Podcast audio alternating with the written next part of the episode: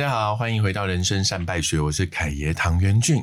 那我要先跟大家抱歉，就是今天呢这一集是我们录了这么多集以来哦，第一个我还来不及准备访纲的访问。那原因很简单，就是我想要访问的这位来宾呢，在我的心里面，她就是一个蛮害羞的女生。但这不代表他没有故事，反而就是我今天很荣幸邀请到我的同学莹莹会来分享一下一些有趣的人生历程。那当然，同为这个高敏族的我们，肯定会有一些很棒很棒的空中交流。所以我要先请莹莹来跟我们的听众打个招呼。Hello，大家好，我是莹莹。因为要建立大家对他的这个认识，所以我要先请莹莹先介绍一下哦。就是有可能在这个生活的背景里面，或者现在工作的环境上，你是从事怎么样的一个行业或工作？呃，我相信大家应该有听过“巨匠”两个字，对我们就是母体是巨匠教育集团，那比较耳熟能详是巨匠电脑这个品牌。那我负责的不是巨匠电脑或是巨匠美语，甚至是我们是线上的业务。我现在做的是电子商务的部分，就是预录课程，然后或者是做直播的课程。然后我们自己创了个品牌叫 Work 三六零，那我负责的是这个专案。这个题目其实很多人或多或少会遇到，就是身为一个家族企业的第二。代，你怎么看待这样子的一个角色或者是冲突？因为有些人其实不想接班，是，然后也有可能是跟上一代的思维或者是教育方式不同。要说接班吗？有可能算是内部创业。你怎么去看待在这个企业的脉络里面工作的角色？应该说，我一开始也没有能力，就是在公司直接算是内部创业，创了一个品牌。那我其实先从呃活动企划，就是战场啊，然后办展览，然后去收名单，甚至做过默开的电话这样子，然后一路转型到行销领域的企划，然后再到呃总经理的特助。然后那时候公司应该是三年三四年前看到好好就是好学校他们在做募资这一块，呃有感这是一个潮流，所以公司。应该发展这样的体系。呃，那时候的总经理建了一个品牌叫 IT 三六零，是我们的前身。但我觉得只 focus 在 IT 领域太小了，所以那时候我接的时候就想要更名，然后去找呃更多的外部的老师来做合作。所以我其实要先进公司，先熟悉认识巨匠到底长什么样子。因为这家企业其实三十几年很大，所以我那时候是只有一个人，然后从外面找，陆续找了十个。伙伴一起，然后去把这个品牌建制起来，有点像是在在巨人的肩膀上面，然后你去看这个世界之后，怎么去找新的东西，让这个巨人站得更稳，或是打扮得更好，因为。我们其实不是一个家族企业，我们公司只有我爸是创办人，其他都是专业经理人，而且他们都扮演的很好很好的角色，我觉得他们都非常专业，这不是我们可以直接进去就全部接起来，这是不可能，因为他们有很多很多的专业知识跟经验的累积。然后我不得不说，教育是一个蛮封闭的市场，对，就是封闭且专业的一个市场。那一般的二代，当他回到集团里面的时候，通常是空降一个比较好的位置，那不会像你还要去战场啊，就是从。一线什么梦开电话要前进去打，这前所未见呢。可是因为可能一开始在这个组织里面，大部分都是专业经理人，所以实际上也没有你可以所谓的空降，或者是搞不好你的父亲也不会是接受这样子的一个接班的模式，所以你才会从一线去做起。呃，所谓的线上的这个三六零的这个题目，其实也是那个当下的总经理想要做，然后你刚好也觉得，哎，这件事情可能能够承担这个任务，所以才。接了这个题目去，呃，组建所谓的呃相关的外部团队，对，然后去承担这件事情。那这个题目现在走的情况如何呢？因为必须说，我们不是先进者，先进者其实比较早，应该上好学校，或是更早期一点，上呃，大家可能还知道优大。我们当然是去优化他们的模式，但毕竟先进者他有他的好处跟优势在。我觉得跟他们这样子去熟悉了整个市场三年，特别是今年，我们发现这样子的模式它越来越难，特别是以后加速了老师在线上授课的能力之后，其实我们扮演平台方的角色会越来越弱。那怎么去找到我们自己的优势，这个很重要。我觉得其实更大环境去看的话，还有就是说，在疫情三年里面，其实很多的线上课程的发展其实是不错。错的，因为大家都闷在家里，好像也只能这样念念书，或者是不同形式的方法去呃提升自己。是以后，那大家就是谁还在看书啊？那全部就要往外面跑了。所以相对来说，其实所有的线上课程平台的营业额都有这个很显著的影响哦。所以我觉得这可能也不是一个单一品牌或平台的呃素质或能力的问题，其实是一个很大环境、纵观甚至全球的问题。所以我觉得在这个时间去思考转型，其实是非常非常必要的。而且说实话，也不是这个时间想，天天都在想。就创业人就是天天都在想说，哎，这个题目怎么样子延续下去？那回归到说，在一个家族企业里面的第二代，就是你的父亲看起来是走了一个跟。别的父亲在接班上面比较不同的路，可能从这个你的教育方式，或者是你们的家庭里面的文化就不太一样，是不是可以跟我们分享一下父职辈对你们的教育或者是期待的地方？其实我还蛮感谢我父亲的，因为实话说，我们从小的这得到的教育是没有接班这件事情的。哦，这么好哦，这个态度是这样，我没合理的，还是他的态度是，哦，我没有一定要你接班，你可以选择你的人生，他是哪一种？呃，两种都有。比如说，因为那时候公司发展一直是往上的阶段嘛，那时候蓬勃发展，然后公司做的这么好的情况下。没有我们的角色，然后他会觉得说小孩子第一个要健康，第二个要开心，对，然后第三个可以做自己想做的事情。我觉得爸妈都是这种心态。那那时候我毕业完之后到国外待了五个月，想说去看看环境，但是因为我本身是念管理学，我就觉得直接在网上念管理学是一个很不踏实。对啊，一直在念书，我就觉得这样很奇怪。然后所以我就回来，就是开始找工作。然后我先去公关公司，然后我爸可能看我哦。从早上七点到凌晨两一两点才回家，这个工作模式太累了。他说：“他证明在杰斯整合形象的公关组不用这么累，对不对？你真的就是公关公司有含活动啦，对，有含活动。那时候要去跑展场，或者是要收，然后你从 A 一开始做嘛，熬过那个时间，我相信一定是不一样。对，但大部分都熬不过。对，然后你就在公关公司之后呢？”之后，他可能觉得你这么辛苦，那与其都要辛苦帮别人打工，他的想法就换成爸爸的角色，就说：“那不然你来我公司这样子打工。”他可能以为你会愿意为了巨匠，然后到半夜两点，其实没有。你说：“爸，不好意思，我在外面，我愿意，但不好意思，早上七点到呃凌晨两点只能在外面。到巨匠，我们就是照照表操课，我们要符合劳基法，谢谢。”对对对对。那后来他让你进去，然后你自己的感受是什么？一样是从计划开始做，因为那时候去站活动嘛，所以进到公司那时候也是从活动开始。与其去站别人，不如站自己家。对你爸的想法，对，大概是这样。但你爸爸很可爱，你说你爸的要求只有健康跟快乐。对啊，然后想办法赚钱养活自己。嗯，那你他给你一份薪水，你就养活自己啦。哎，但是如果你要每天出去 happy 的时候，其实你也只是一般上班族的困境吗？对，你是快乐的。我没有不开心，我会这样说。好可怕的哲学论哦！我跟你说，当你问一个人快不快乐时候，他说我没有不开心的时候，你就知道他大概站在哪个位置。回过头来，就是你会认为现在在这个角色上面有不得不为之的责任或义务吗？肯定是有的，因为呃小时候吧，爸妈给我一句话，就是你是喝巨匠奶水长大的人，大概是这个概念，就是你取之于社会，你就要还之于社会。哦，他会觉得说，你既然公司就是有办法养活我们家，那我可以帮公司做什么？所以我觉得有不一样的责任，就是会觉得说，呃，我们收了那么多的学生的费用，那我们要提供更好的服务，然后希望它是永续发展。我觉得永续发展这件事情越来越重要，因为他们的年纪也有了。那我觉得公司运行到特别三十几岁，他一定。会有接班的问题，不是只有我跟我爸，甚至是我们的一线主管、二线主管都有所谓接班的问题。那现在的人才很难找，然后在选训用留等等，其实你开高薪未必留得住你要的人才。所以其实这件事情也是一个很大环境问题，譬如说少子化。嗯，到所谓的职场里面的人才难寻，然后还到了 AI、ChatGPT 的时代来临了。对于你的立场来说，你你有确切的理解你担心的事情是什么？是我对这个企业、这个企业对这个社会都是相对有责任的。你现在的困境是在于你不知道做什么，还是你不知道从哪里开始？其实我觉得这有两种的妥协。第一个一定是有，因为刚进去嘛，然后。工作一段时间，成为总经理特助之后，呃，他有邀请我去练习他们所谓的经管会。你可以比较看到高层在决议事情这件事。那看了之后，他有时候会很礼貌性的邀请与会者一起发言。我是那种就是很白目，就是会直接讲的那一种。当然，我觉得对于他们会觉得说，哎，是不是有专业知识还是经验上被挑战的感觉？但那时候我觉得，反正。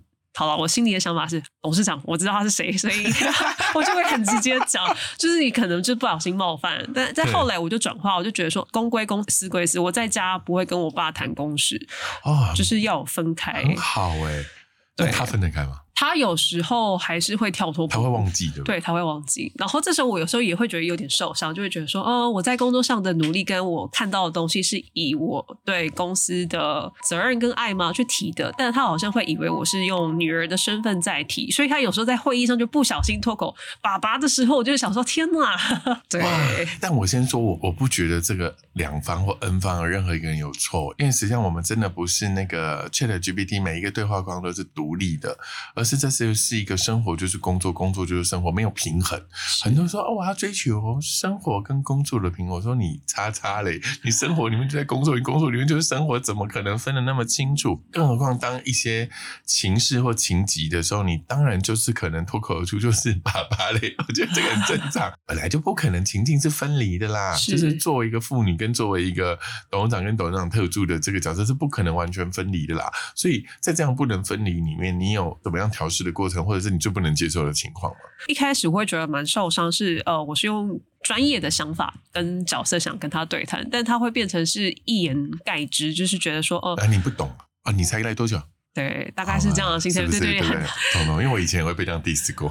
你好歹也是国外要念书回来的，然后也是这个专业，那你怎么去看待说，当你被一个一个长辈，尤其是父职辈，不要讲他是你父亲哦，有可能我们真的是当了另外一个董事长的特助的时候，当你被这样 diss 的时候，你通常的调试心态是什么？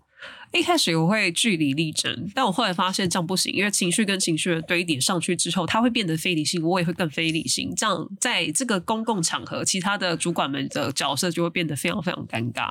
对，后来我会开始习惯性就。不发言，我是一直光听。那找机会私底下，可能我们在闲聊的时候，我跟他分享我的想法，就是不要在这么正式的场合直接正面的冲突，或者是接下来我会妥协，是因为他本来就是老板。你如果真的是今天在一个员工的场合的情况下，老板说什么就是会做啊。你当然可以提提你的专业建议，但老板有他的想法，那你还是要 follow 他的想法去往下执行。对，这是我后来的调试。所以刚刚有提到说，呃，有没有看到事情是想做的？其实有，那也有看到很多事情是我不想做，但你必须做，因为你。在这个职位，就是必须做好这样子的角色，所以他对你来说还是一个啊，也是一个职场的修行之路。对哦，训练要训练我的 EQ。那你有曾经想过一件事情，就是，哎，我也觉得进来够了吧？陪着你事情叫我在外面打工打一打，干脆进来打一打，打了也是三五年。你会有一天想象，你责任已尽，或者是能力已到，就是没办法 support 这个集团去更好位置，你会离开去追寻自己的梦。哦，其实你会有。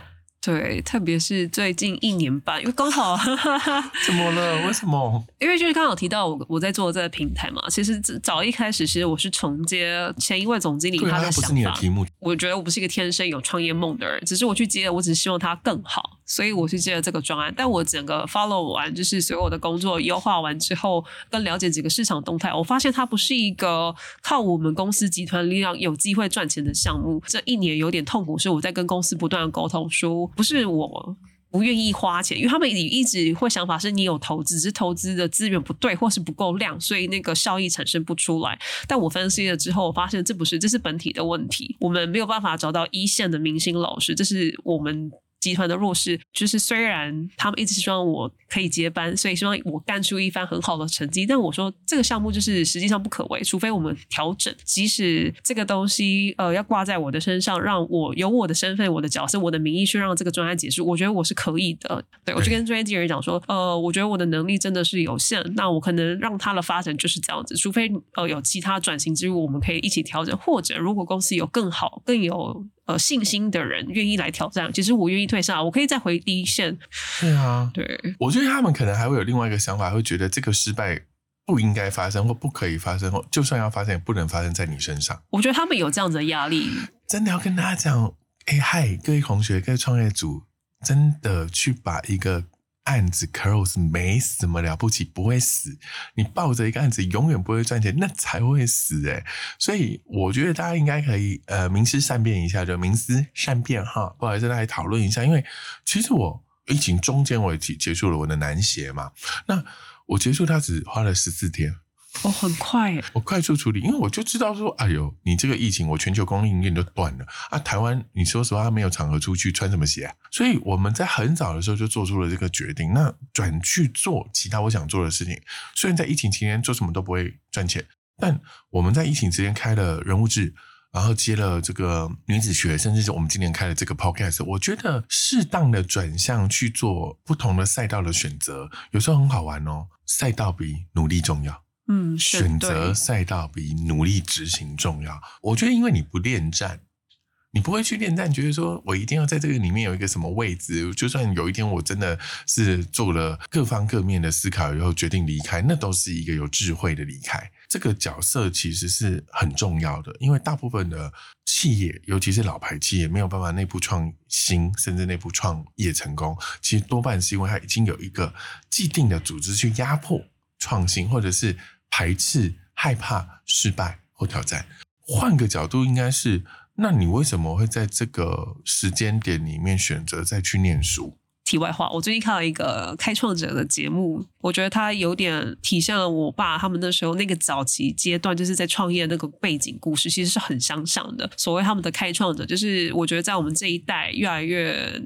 难有这样的能力，就是不怕害怕失败，不怕挫折，要勇于一直尝试改变这件事情。我觉得在我自己身上也一直不断在学习。然后我想再去念书的原因，是因为我希望我得到业外的知识。因为我刚刚提到，我觉得我们这个体系是蛮教育是很封闭的。对，因为其实我在三年前，哎，四年前去念了正大管理的学院的 program，它是一年的。那一年我觉得我收获蛮多，就是你可以跟各方的人交流，然后你可以跟各个老板请益，就是比如说在对于经营事情的看法，然后或者是人资也会问他们互相交流，你会得到一些呃，就是实际上可以用的，对，实物上的 feedback。对，那我就会觉得说，哎，那我好像脱离了这样子的资源四年了，我想要在。进修让自己更好，因为我觉得成为一个领导者，你一定要知道带团队去哪里很重要。如果领导者自己不知道路在哪，那大家就是会坐在那边哭等。那是一件很可怕的事情，资源就耗掉。对，我觉得我们是有资源，但一直在 try 不同的呃可行的方法。对，那只是事物学习总是会消耗你的能量，那这个能量归零了之后，要想办法再去充电。所以，这是我自己想要再念书的原因，就是我想要去跟各界了解一下现在的。动态啊，然后跟老师学习，然后我还蛮期待财务那方面的课程，听说很难。对，因为我是一个财经小白，所以我很怕那个财务的数字。好，但你其实一直都还在用各种方式去做对集团有帮助的事情啊。其实你知道，你刚刚连回去念书都在。心心念念是为了集团好，因为你觉得说，哎，这个三十岁的企业可能相对又在教育产业里面比较封闭，需要很多的新鲜知识。然后你想要理解的那些东西都跟你个人无关呢。你想要理解的，譬如说，包含我们刚刚讲的什么实务上啊、经营上、人资上，甚至财务上，其实心心念念就是为了要帮助这个企业更好。但是，就像你刚刚说，我身为一个特助，我好像有时候会觉得我对我那个董事长爸爸有点白目，但。反过头来，你又好像不是那么叛逆的孩子，你真的会跟他 fighting 吗？没有啊，你又是为了保留皇城里面的和气，所以你就开始选择不在公开的场合里面跟他站对面。所以你也是一个懂事的孩子。你觉得这样子的相处模式，是因为这个在教养的过程里面，你是比较温和的、比较低调的，还是比较不受重视，或者是不被焦点达到的孩子吗？哦，这样讲蛮有趣的。呃，其实我小时候不知道所谓高敏这件事情，就是刚刚我们在录之前我们在聊这个东西。我其实是到前几年，我朋友开始推荐我一些心灵上的书籍，我才去看，然后才去了解自己的过程。我还有一个哥哥大我两岁，那他基本上是非常自由生，他就是很聪明的那一种。对，我的数理基本上就是会过的那种，所以相对起来焦点当然不太一样。而且台湾以前有重男轻女的问题，相对我们家算是还好的了。但自己就会觉得说啊，怎么办？都是又不聪明，然后好像功课也没办法进到自优班，然后可能会对自己相对没有自信一点。然后再加上我是一个情绪呃比较敏感，我们家不是一个用爱一直鼓励你啊，你这样做很棒。通常说啊，你怎么只考这样？那我觉得它会加剧，但是我是后来才知道这件事情，所以我反而现在自己调试的方式是自己会跟自己对话。哦，酷哎！我就说，嗯，没关系，你可以做得更好。这次不行，下一次再来。比如说，现在经营这个平台，就会觉得说，哎，别人可以成功，为什么自己不行？但我觉得这个是有很多种很多因素啊。对，有很多种。你的对话的那个模式比较像是你要把它归咎在你自己了。哦，是吗？其实，如果是我跟我自己说，我就会说，嗯。I do my best，就是我已经做了我能够做在这个当下最好的事情。剩下的我通常会有两个选择，第一个选择就是就让子弹飞吧。就是这件事情还要一点时间，就让子弹飞吧。二就是说，嗯，不好玩，我换一个。哦，因为去拘泥一个已经知道打不赢的赛道，这个是很奇怪的选择。我举例，你就是会有轻量跟重量级的赛局，可是，在很多的领域里面，纵使你们是一个三十年的老企业，你还是轻量级耶。在很多的领域里面，你搞不好还是得从零到一。那零到一就有零到一的规矩。什么叫零到一的规矩？当然就是创新、弹性，然后应变嘛，就是变形虫。所以我觉得，就身为一个高民族的另外一员的我，然后我还是共感人的角度，我会觉得说，我们或许要把握的一件事情，不是永远在 diss 我们自己，就是好像是因为我还不够努力，我下次还会更好，而是反过来，我应该要跟我自己说的事情是：我告诉你，我已经觉得我很好。像我这次回去校园是二十年后的事情，我上次进台大是二十年前。你知道我们那个状态才会是一种觉得知识贫瘠。我告诉你，学校用的根本在创业用不到，但我还是会有一些知识焦虑，所以我参加读书会要搞很多什么，呃，去参加讲座会永远要用新的工具，每次什么东西出来，我就一定是先付费那个啊，就像去了 GPT，对我就是付了二十块美金一个月的那个人。这种知识焦虑才真的是焦虑。你看看你才刚离开社会什么四年，你就。就会觉得说天哪，我所学所用够不够我用？所以一直在存在那个状态里面，比较像是说，我觉得我还不够好。可是会不会这个关键点是在于，我们应该要先觉得我们自己够好，才能做出够好的服务呢？这是我觉得很比较良性正向的这个思考方式。因为以前没有嘛，我相信所有在台湾传统的东方家庭都很少很少会用正面表述去表达爱。他们大部分的状态的确就是怎么又只考这样？你知道我我妈妈到现在很可爱，我妈就是对我这次又回台大觉得不可思议。她说：“哦，你有这么会读书吗？哦，你怎么又上台大了？”我妈妈最有趣的一个教育方式，她就跟我说：“妈，为什么八十分你不打我，九十八分你打我？”我妈说：“因为九十八分就是你粗心，八十分就代表你努力还不够。”他打我的初心，他没有打我的能力不够，他只有能力不够八十分就在念呐。可是你为什么你初心呢？你明明可以拿一百，他就揍你。所以我觉得这是一个很好玩的教育模式。那当然，大部分都是被 diss 长大，所以我后来就决定我要正面表述。我告诉你，我那天做了一件，我妈也吓死。我去剪头发的路上，我妈妈在呃南京西路那边的 net，她在门口出来的时候。他看到我，看到他愣了一下，说：“怎么会路上遇到自己的儿子？还有身边没有别人？”我马上冲过去抱他，说：“妈，我怎么在路上捡到你？好开心！”但我要去剪头发，没有办法跟你深聊太多。他刚好没带手机，他说：“哎，你帮我打给你爸。”然后就请我爸把手机送到台北市来。然后我妈就讲了一句话：“哎，谢谢哦。”我爸就说：“他说什么？”我说：“妈跟你说谢谢。”我爸说：“呃。”他这辈子没有跟我说过谢谢，你就会知道他们有多荒谬。这样过了四十年，那所以我决定现在全部都正面表述了。我只要觉得爱，我只要觉得想要爱，我只要觉得有任何一些正面的情绪，我愿意表达，因为我是共感人。所以我觉得，当我能够共感的时候，我会感受到，哎，他需要。所以就是，其实我们已经很好了。我们共感最厉害的一个点，就是我有办法在得到别人的感受的同时，又把感受加一下工嘛，添一下糖糖霜，甜甜的送回去。因为共感有个很讨厌的点，就是当我们做的东西都是负面的时候，共感会先投降的。但回过头来，就是到。一个一个业界一般的这样子的产品或服务的时候，成果一定大部分都是正面，希望他学到，希望他得到。可是过程里面，如果永远都是 diss，我们一直处在那个负面情绪，那换赛道会比换人生来得快。我我问过很多二代，我发现二代都有一个很衰的、很衰的人设前提。我认识台湾几个很棒、很棒的连锁的品牌。可能少数都是一百甚至近千家的连锁。我常常跟他们分享的时候，都会说：“哎，我觉得你很辛苦。”他说：“哎，你是第一个这样跟我讲的人，为什么？”他说：“因为所有人都会觉得我家大业大，所有人都会觉得我们一百家、五百家、一千家很了不起。”他说：“可是很少人会理解，在我这个角色里面，其实我是相对没有选择的。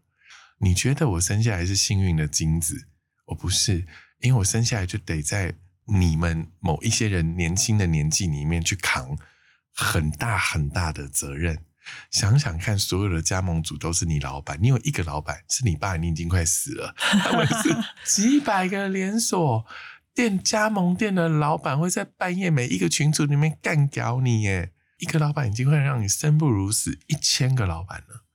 所以我有时候看待二代接班的时候，我常常会说：“嘿，你们这些在外面看起来幸运的精子，你们需要承担的东西比一般人更深、更难、更苦。所以不要再定锚你自己在一个不合理的范围。譬如说，你的哥哥，你的哥哥一定也会有他的困难。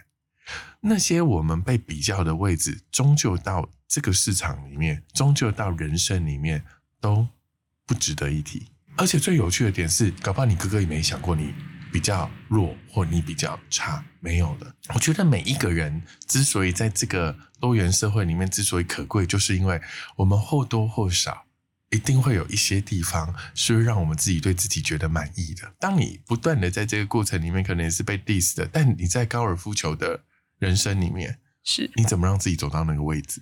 有一些人偷偷跟我说：“是，其实你应该要是一个真雅尼。”其实我蛮有运动天分，特别是在高尔夫球这一块。飙车，嗯，哦，对。我同学说他飙车很恐怖，不要坐他的车。看来我月亮射手了，所以某部分胆子很大。这样，我们回到高尔夫球比较不犯法那一段。因为我父亲以前是三铁运动选手，那我觉得可能是基因哦。对我可能是因为这样，所以我觉得我还蛮有运动细胞。小学的时候，我其实不外乎什么打躲避球啊、篮球、羽毛球，我觉得我都还蛮容易，很快就上手。那那时候我刚好他们呃，我爸妈他开始学打高尔夫球这项运动，那带着我们一起去，就发现哎，我觉得还蛮容易上手的，就是没有很难。打的比哥哥好。哎，对，那他是不是很害怕？所以后来他去打篮球，我打高尔夫球。他对，哎，他就选赛道。对，他反正高尔夫球打不过你，他要找一个打得过的话，可能是篮球。但你就要笑他说，那是因为我没有选篮球。有可能哦。然后我觉得就是呃，你再有天分都要练习这件事情。那的确，我在小一还是小二的时候，有一个教练有来跟我家人提过，说以我的身材素质很适合走，因为其实你看一下啊，我跟你说，英英现在拿出他的手，想要跟我比。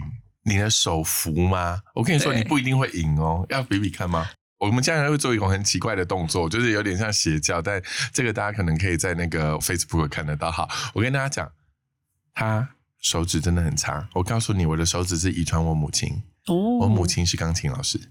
所以一般来说，男生或女生真的想跟我比手长的不多了。所以我刚刚你确定要比吗？我都在桌子下面想说，莹莹你输定了。哎，但我跟你说，莹莹的手指跟我一样长，甚至还比我长个半截哦。哎，你真的是身材素质非常适合哎。所以那个教练很想带我去，然后只是那个年代连打球都要用走路的，就是那时候也还没有什么真雅妮这种，就是对对对，连国际上你也很少看到女生选手发光发热。对，那个年代我爸妈就会觉得说，我们家有这个条件让孩子念书，应该要让我去念书，所以有问过我，然后我就想说，没关系，那就念书，因为我觉得那个运动是好玩，但我也没有。把握那时候也没有前景，知道说哦未来会有一个真雅尼，所以其实我小时候就开始练球，所以我的动作还有我的击球的距离是可以接近职业的哦水准，所以很多跟我打完球的，就是职辈，就是副职辈们就说啊你这样好可惜，如果你是选手，你应该可以怎样怎样之类。对，那我自己会想说，哎，对啊，那如果我往就是赛道，我们刚刚提的赛道那个方向走呢，我有时候也会这样问自己。但我觉得必须说，哦，如果是我往那个赛道走，不可能今天未必会在台湾，可能是会从澳洲开始一路走，因为其实那时候在培训的时候是以澳洲比较有名，而且离台湾比较近，就去打袋鼠，对啊，打袋鼠，击中袋鼠的一种游戏。人生有很多阶段哦，你在这个阶段的最后，缺一个勇气去选你真的热爱的赛道。其实我还在找，但但找没有问题。我跟你说，找真的不是个问题。有趣的事情是你能不能把人生一个部分的比例的时间留给找题目，还是会被很多奇怪的琐事给骗走了。就是你被一个很烂很烂的题目，陷在那个赛道里面，你其实是无暇顾及你脑袋里面的。有时候题目是怎么来呢？题目是什么都不做的时候来的。哦。机会自己找上门。就是如果你们你真的要问我，譬如说我十四年的创业经验里面，可能经手过很多自己的题目，甚至是客人的题目。我大部分的题目都不是从我真的很专注在学，或者真专注在一个什么脑力激荡会议里面出现。Never，我大部分的创业的题目来自我真心在放空的生活中的体验，而我觉得那件事情应该被改变，然后它就出现。为什么我们会需要一个人的时间？其实那个一个人的时间不是真的只有一个人，那是一个人能够接触这个全宇宙的时间。当我脑袋里面都塞的那些奇怪的别的什么赛道，或者是繁文缛节，或者是那些很揪心的事情，或者永远都在 diss，那根本不会有好的 information 进来。搞不好那个好的 information 已经等你很久，只是人习惯用麻木或忙碌。度过这个时间，所以你可能也可以去想想看，说你在这些时候里面，你有哪一些东西会让自己热情到忘情？除了高尔夫球，不是因为你不能选那个赛道，而是那个赛道的时间过了，过了就是说，如果你现在要回去高尔夫球这个赛道。哦，我不会回去啊，基本上，除非我要回去当教练，或者是让这个东西结合其他的有趣的议题，比如说最近我开始看到，就是高尔夫球模拟器室内的结合，可能餐饮啊，或是酒兼具娱乐性。我觉得题目我也有，有人把那个题目送过来给我，真的假的？室内高尔夫球练习器三米六就可以放一台的那个，所以你看是不是很好玩？你就是要在。闲聊，在放空，再来点酒，或者来点那个很 chill 的人生的时候，题目就会来了。那除了这个呢？我觉得高尔夫球也不一定是你的热爱哦。还好，就是我可能相对做得好的事情。我告诉你，这就是问题。创业的题目不应该是我有一件事情，我好像做得好，如此而已。不，这个问题是，就算你现在做不好，但是你有热情要让它做好，这个才是创业题目。OK，我跟你说，你会有一个东西，就是做到你会。有感觉，你才能够坚持这么多年。譬如说，好了，整合行销，我我的手上的解释，十四年前跟现在解释，我告诉你，真的不会觉得它是同一间公司，因为行销业界一定是。三年一变，五年一大变，十年都毁灭了。就是你十四年前做的事情，跟你现在完全就是不一样。但是为什么我还在这里？那是因为我对行销的这件事情充满热情。其实我也没有别的东西。但我如果对一个新的东西更有热情的时候，我就把它纳进来这个行销范畴里。所以我可以有新的题目试手感，我可以有新的领域去尝试新的东西。那都是我不断的在这个领域里面推进或者是推升。没有这个热情的时候，这个题目不可能往下走。那个题目，就算你现在一开始就能做得很好，但它就有一天一定会有瓶颈。是十四年前我第一个做社群 Facebook 的代操，现在你看满坑满谷谁要在做代操？我们在里面不断的找到新的曲线，譬如说那时候也没有赖啊，那时候也没有现在讲的 AI 啊，或者是 Chat GPT 啊，甚至我的也是因为。几年前，我遇到客户说：“哎，你这么会做我们家品牌，你应该也很能够帮我们跟媒体沟通。”我是那个时候才做媒体公关的。哦。然后你看，媒体公关做个几年，去年又出了危机公关的书。我觉得你要热爱的那个东西的点，是它可以一直被 update，可是它不会被磨灭。要能一直延续，找到那个火花，对吧？对对对，你可以想一下，这件事情是有趣的，就是哎，你怎么去找到一个你热情的东西，然后它成为你的下一个题目？或许你会有勇气为它 fighting。我觉得这个讲义真的是非常非常的中肯。那我自己觉得，我也还在一直在摸索这一条路到底。是什么？但是这个状态我可以稍稍可以体会，因为其实我一开始进到公关行业那间公司的时候。其实没有人要求，但为什么可以这么工时这么长？一定是因为你想有那个心，想了解，有想要学习，想要体验。包含我在转做这个专案的时候，我们也是花很多时间投入在里面，其实都不会觉得累，都会觉得它很有趣，有很多的机会点，就是人生充满了那种正能量，可以一直做下去的那种心态。那我觉得蛮关键的是，这种心态能不能一直延续，还有就是获得成就感这件事情，我觉得两个要搭上线，那它就会一直一直像雪球一直往下滚。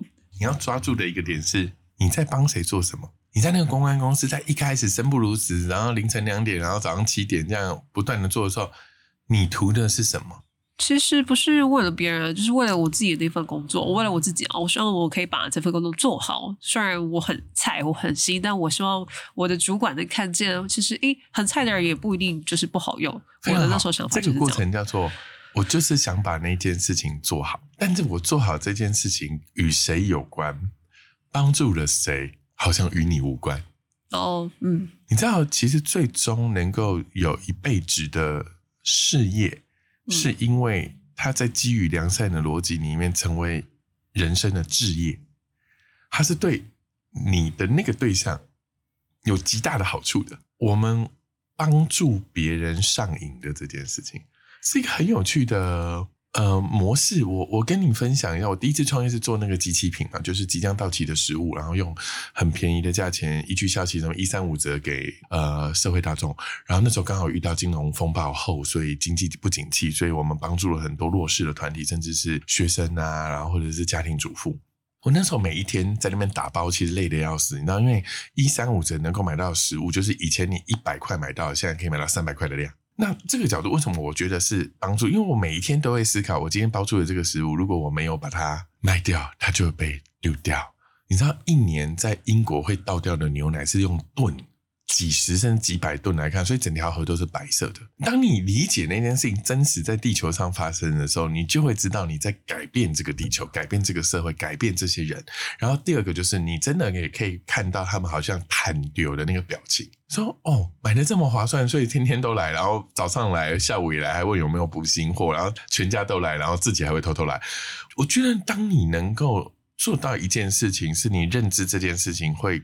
彻底的、良善的改变社会的时候，你基本上不太会停下来，因为你知道你在做对的事情。我觉得创业的路上最可贵的是找到一票跟你并肩同行，嗯、但不是你的股东。合伙生意很难做，所以我常说是有另外一个人，他有另外一个题目，这个题目不一定要跟你呃相关，但这个人跟这个题目你是 care 的。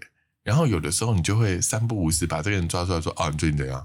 啊，还好吗？”然后题目怎样，一定会跟你说，就是哦，现在员工很烂，很难找，或者是呃，客户又怎么样啊？市场怎么样？双十一业绩爆烂。很多时候，创业家是需要有一种协同感，就是有人懂，要不然我们怎么跟我们以前同学，他现在搞不好还是个打工仔，去讲这些我们付薪水的这些辛酸史。所以我觉得。有的时候，作为一个创业者，要学习释放，其实也很重要。很认同。你 今天这一集是给我来认同，不行，你一定要说一些你的那个有趣的观察。不论你从你的二代的角色，在不太平凡的家庭背景里面的一个不太平凡的二代角色的感受嘛，或者是获得。获得跟感受，或者是压力。其实我好蛮想录一集那些二代你不知道的人。我是说，做一个永远都追不上前面的人的感受是什么？其实我觉得压力蛮大的诶，就是看着那颗太阳就一直在你前方，但你怎么追都追不到啊。然后，呃，后面的人一定会说啊，你就是某某某的什么，那会期待你有一个新的。题目出来，然后做得更好、更发光，发热期待你是第二颗月亮。光耀门楣就高。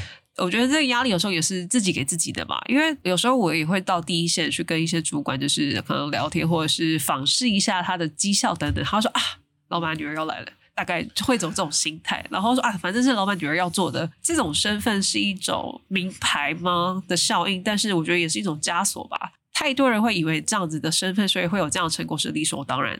但可能我们背后有很多压力跟付出是没有被画上等号的，真的。对，所以我跟你说，大家以后遇到二代就说：“哦，你好衰哦！”我们要投以他们同情且支持的眼神。我那天就遇到一个很可爱的长辈啦，就是也就是四百家店的长辈，然后我就跟他聊，我说：“哎，姐，你最近好不好？”他说。嗯，就一样。我说哦，一样巡回全省，因为他要去全省的这个门店去关怀。其实我号称他叫品牌吉祥物。你要四百家店，在全台湾要访完一天一家还访不完哦。所以你就看他每天都在跑场，然后就觉得他很辛苦，然后他必须要服务、要安抚这些呃加盟主。我说，其实我有的时候想起来，我真的蛮感谢。这一世就是这一辈子是这个样安排，然后我就说，我想想看，我也没什么家累，我还不用想我要留什么下来给谁，我就要孝顺父母就好，因为我只有上没有下嘛。然后我就说，哦，当然少子化政策下，麻烦大家能生的还是赶快生哦，我们还是要提倡一下。但我就是不能生嘛，所以呢也不想生嘛。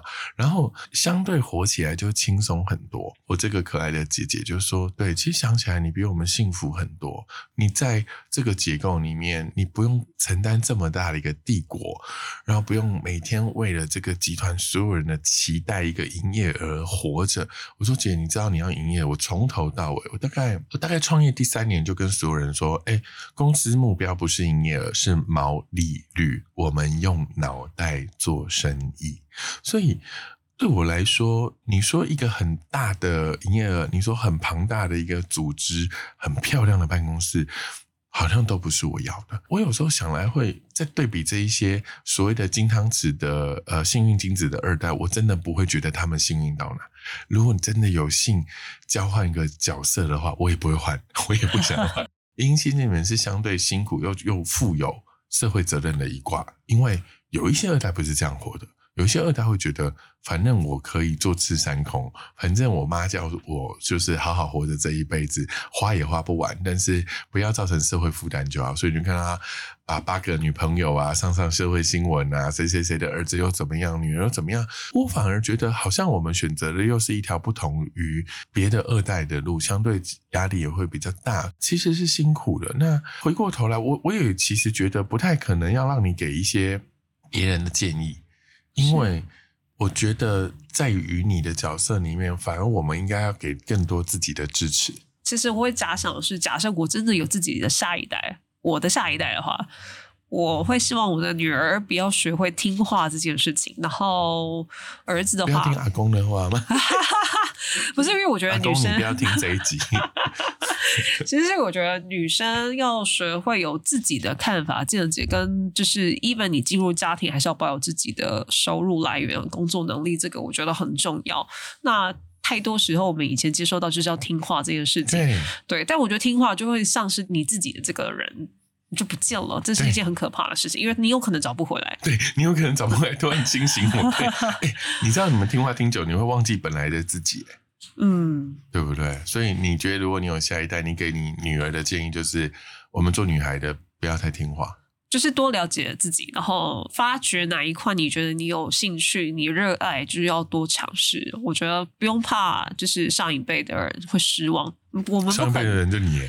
对啊，可是我我希望他不要有这种家，不要怕让你失望，因为你已经在这个 too much 听话的这个框架里面太久了。因为我觉得不可能满足每一个人的期待啊。那你既然都这样讲，你当初干嘛听话？没有跟你已经听过。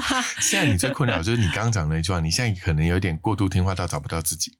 有一点是这个状态，所以我一直在找找自己想要的东西是什么。所以可能对于我的家人来说，就是觉得，哎，我突然间又变了。他们也这一两年有这样的想法，就是，但是我觉得这没有什么对或错或好跟坏，就是每个人都帮自己的人生做规划。对，我觉得这蛮重要的，很重要，因为我们的人生都在因应这个世界、这个环境在变通的时候，我们做了一个决策，去去用最好的方法回应这个世界对我们的需求。再讲难听一点，其实也不是他搞不好对我没有提出要求，是我觉得我想要在这个世界前面被看到的样子。对，所以过度的听话，乃至于现在要花一点时间去找到自己，我觉得那也没有什么错，因为你听听过话了。现在我们开始做一个 bad girl，就是你知道，因为只有不照常规，才能创造。对，要不然我怎么样子创造呢？那万一是儿子，你要教他什么？教他听话？不会，我们会鼓励他多做他喜欢做的事情。然后男生，我觉得很重要是你要多付出，你要多学会照顾人，更共感，然后更同理心，更肩负一个。其实真的是在肉体的情况里面，男生当然就是比较有力、比较高大威猛，你就是必须要照顾更多弱势或需要被照顾的人。我觉得这也是一个很好的取向。可能受林之成就是讲者他的分享了，就是利他是我觉得对待或者是跟这个世界沟通，然后取得呃回响的一个蛮好的方式。我我觉得这这也是蛮有趣的一个 echo，我可以跟大家分享我的做法很简单。我妈妈常常问我说，为什么你有一点点小小的成果的时候，你就会说感谢天？啊，它不是一个古文哦。那那不是一个当年我们在小时候念的那个古文说谢天哦，不是这个意思，就是他觉得你很奇怪，明明就是你你自己拍拼，你自己很努力啊，你为什么每一次什么时候就会说哦，谢天，谢感谢天，感恩这样子？因为哦，当我要感谢人太多的时候，我就终归就说，哎，谢天，谢谢所有在这个过程给我帮助过的人。那有的是人为，有的是天为，因为天助自助者嘛。你不自己帮助你自己，天不会帮助你。那天是谁？其实天不是真的一个天呐，天其实指的是在这个普天之下所有帮助过你的人，懂得感谢，懂得感恩，懂得回报回馈，其实的确是一个做很多这个世间上面的事情里面一个很好的一个正面回向的结果。或许这也是你的题目啊。是啊，是啊，当然是铁定的。对对，所以我觉得。今天很开心，那因为呃，我们家同学这莹莹同学是那个开频道以来第一个不给我资料，因为他真的相对低调跟害羞，所以他没有给我资料。但我也觉得我们也是仿出了一朵花，所以我觉得今天很感谢，那很谢谢各位这个人生三败学的听众，也谢谢莹莹，那我们就下次见喽，谢谢大家。大家好，我是凯爷。人生三脉学已经录了蛮多集了。这一年来啊，谢谢大家的聆听跟照顾。我非常想听到你们的回馈，所以如果你有任何想要听我分享的，或是你感兴趣的主题，都请你写信告诉我哦。那未来的一年，也要祝福大家一切都顺顺利利、平平安安的。人生善败学，我们下周再见。